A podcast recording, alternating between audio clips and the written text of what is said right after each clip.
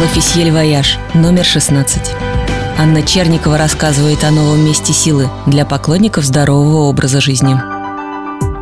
Перед зданием Villa Plus стоит гигантского размера черный граненый медведь. Квинтэссенция всего русского, подумаете вы. И будете совершенно неправы. Или правы. Но прежде чем начинать толковать символы, нужно разобраться, что здесь к чему. Здешний шеф-повар Даниэль Гретта удивляет меня заочно. В меню одного дня я вижу мисо-суп с шиитаки, тофу и морскими водорослями, филе сибаса с запеченным баклажаном и рататуем, щупальца осьминога с овощами грили, соусом из томатов и соевую лапшу с курицей терияки и кунжутным маслом. Да, наши гости признаются, что ждали в ресторане чего-то более простого, менее вкусного и разнообразного. Не без гордости говорит Даниэль на отличном русском. Я работал более чем в 20 странах и впитал там многое. Так что в моей кухне, кроме средиземноморских, есть и японские, и индийские, и корейские черты. Я задаю Даниэлю коварный вопрос о его личных кулинарных предпочтениях. И он признается, ну, конечно, в особых случаях сыр и хрустящие булочки. И на этих словах к нам присоединяется диетолог Вилла Плюс Ирина Лизун. Повисает секундная пауза и совершенно Совершенно правильно говоришь, что это еда для особого случая, обращается Ирина к Даниэлю. Нет ничего плохого в том, чтобы иногда позволять себе подобное.